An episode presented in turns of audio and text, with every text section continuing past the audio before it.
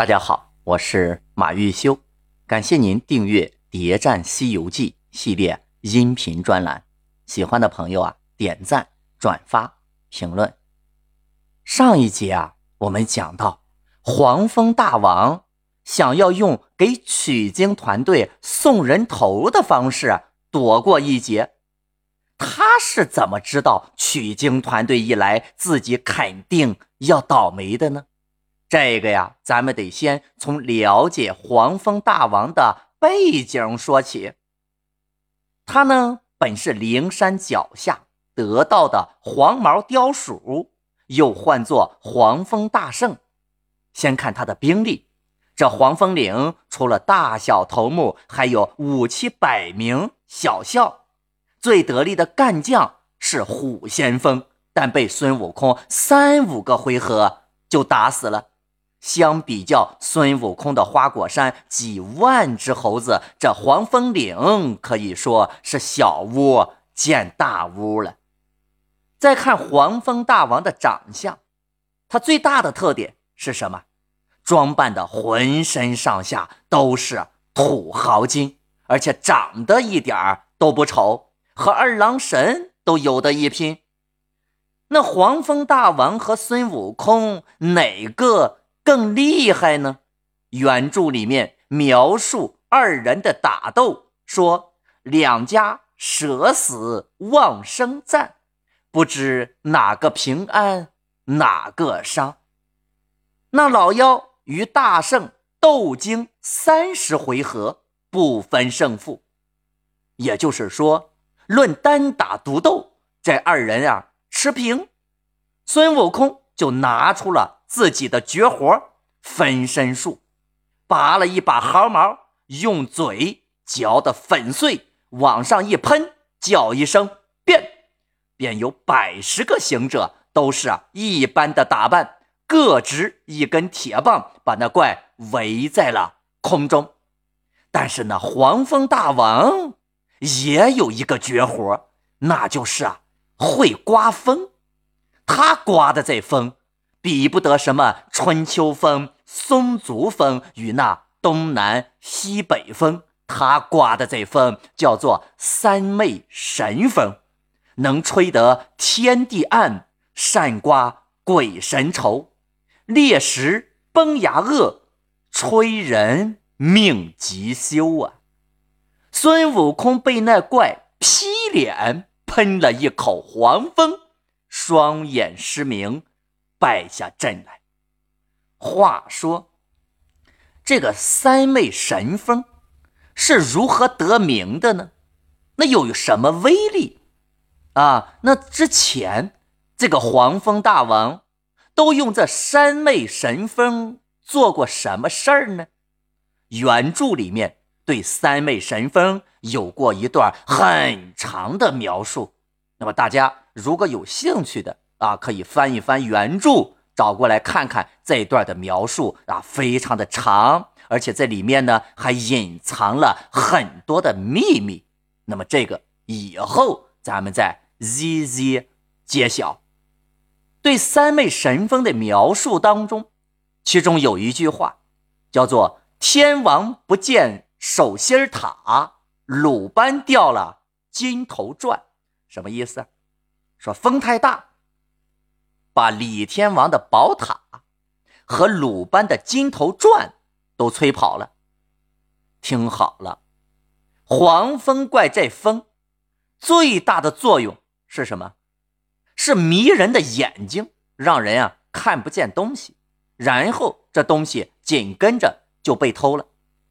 看来黄风大王的这三昧神风特别适合浑水摸鱼。用来偷东西，简直是啊最适合不过了。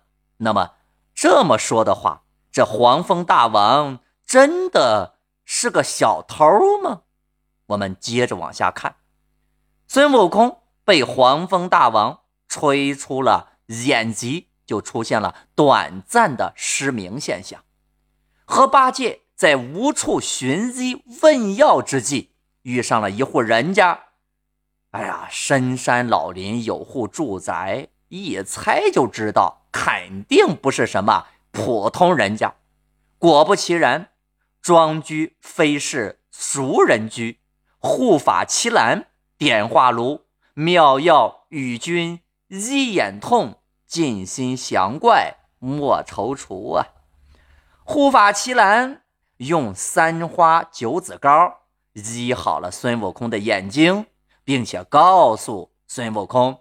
黄蜂大王又叫做黄蜂大圣，绝活就是三昧神风等等之类的话。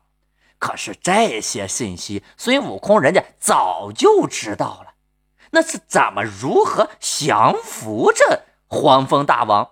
这么这些有用的信息，这呼叫奇兰呀啊，是一句都没说，还是双眼复明的孙悟空。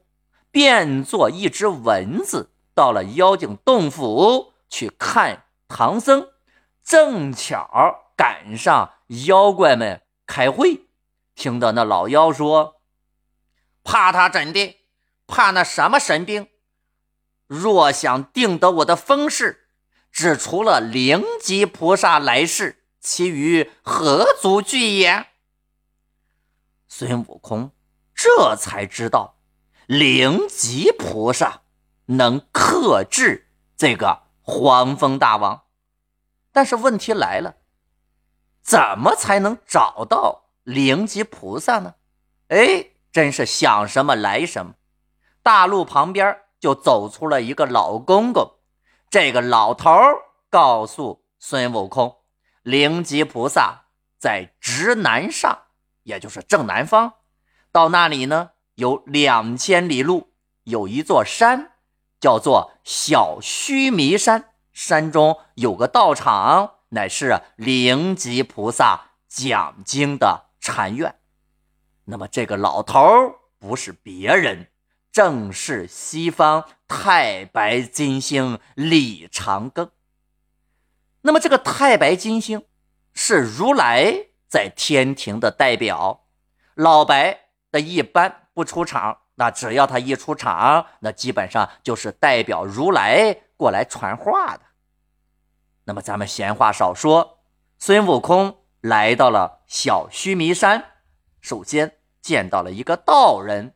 行者说：“累烦您老人家与我传达传达，我是东土大唐王驾下玉帝三藏法师的徒弟，齐天大圣。”孙悟空今有一事要见菩萨。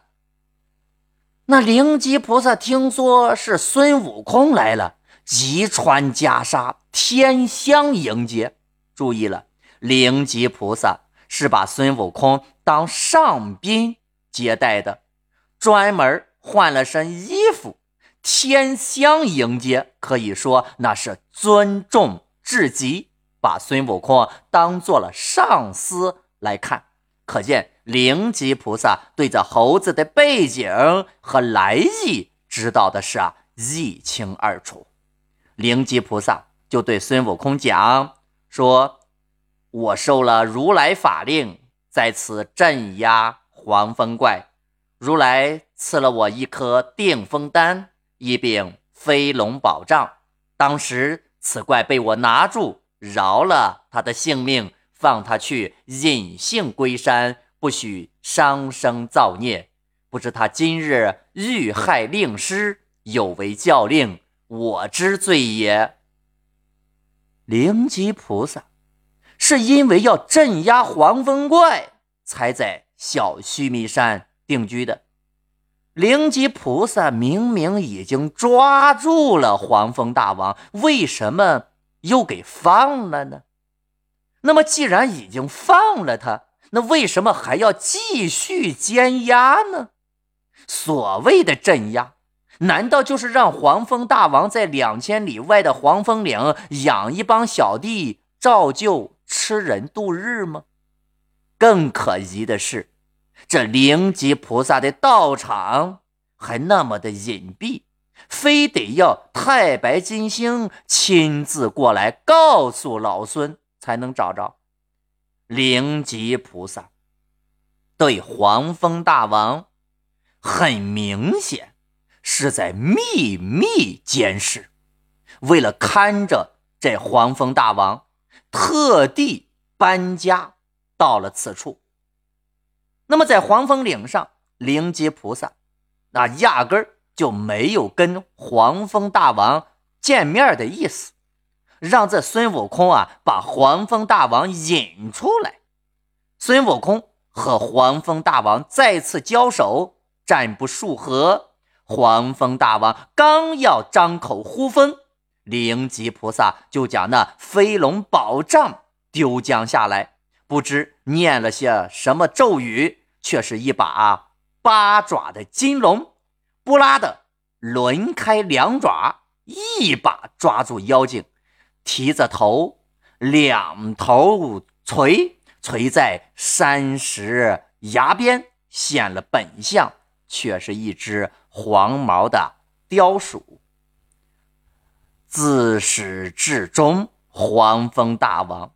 都没有发现灵吉菩萨就在附近。那么，灵吉菩萨为什么不让黄风大王看到自己呢？难道甚至说都没有规劝黄风大王的意思？那么，既然黄风大王知道灵吉菩萨掌握着自己的软肋，那么想来他肯定会乖乖的投降。那么这样，灵吉菩萨不是更有面子吗？很显然，灵吉菩萨不想让黄风大王见着自己，那至少在降服他之前，不让他见着自己，估计是害怕黄风大王说出什么不该说的话来。孙悟空举起棒子要打，被灵吉菩萨拦住了，说：“大圣。”莫伤他命，我还要带他去见如来。他本是灵山脚下的得道老鼠，因为偷了琉璃盏内的清油，灯火昏暗，恐怕金刚拿他，故此走了，在此处成精作怪。如来召见了他，不该死罪，故着我辖押。但他伤生造孽。拿上灵山，今又冲撞大圣，陷害圣僧，我拿他去见如来，明正其罪，才算这场功绩嘞。大致上什么意思呢？就是说，猴子呀，你还想要功劳不？想要的话，就把黄风怪给我，我在佛祖面前啊，替你美言几句不然的话。咱就一拍两散，这活呀等于白干，功劳就不给你算了。黄风大王这绝对不能打死，那如来留着这个神偷，那还有用呢。大家想想啊，脑补一下，如来为什么不直接找灵吉菩萨来收拾黄风大王，而是要通过取经团队呢？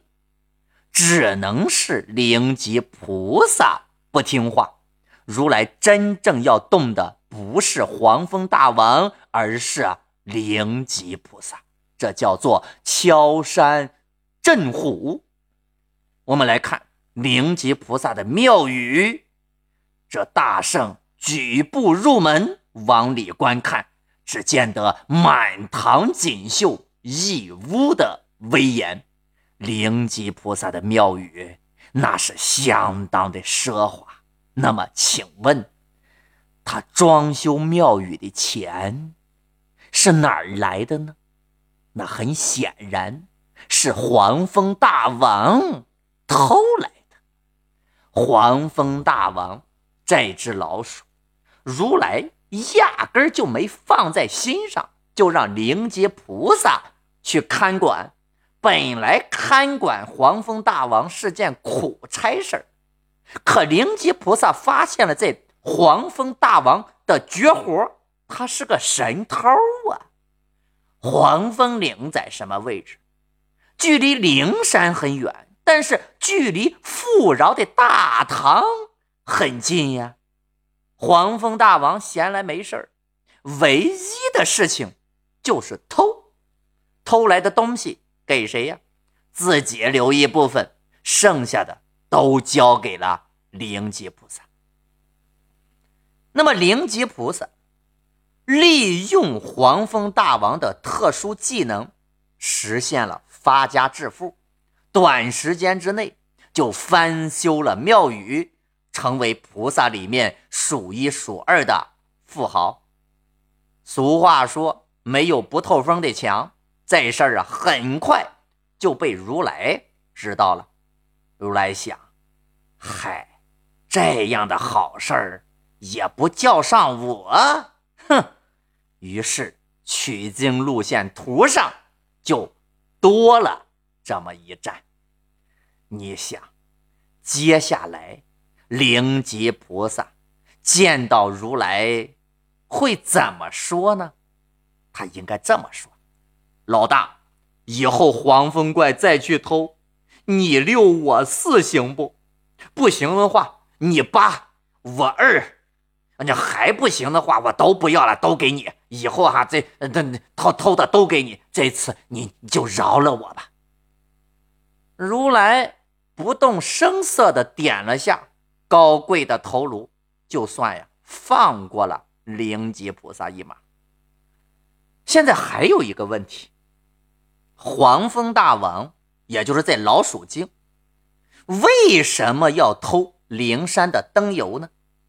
这呀就涉及到啊，牵扯出灵山一件惊天动地的大案。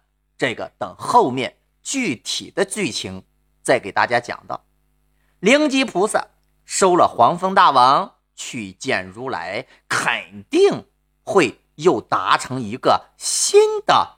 分赃协议，至于黄蜂大王嘛，嗨，继续偷呗，跟谁偷不是偷啊？主人是谁，于他来讲啊，没什么区别。那么这孙悟空、猪八戒二人啊，就撞入黄风洞，把那一窝的狡兔啊、妖狐啊、香樟、绝鹿啊，是一顿钉耙铁棒，尽情的打死。往后园救了唐僧，再次踏上取经之路。光阴迅速，立夏惊秋，转眼就到了流沙河。流沙河里的沙僧，就是乌巢禅师所讲的水怪前头玉。那么，这个沙和尚是何方神圣？有什么资格加入？取经团队呢？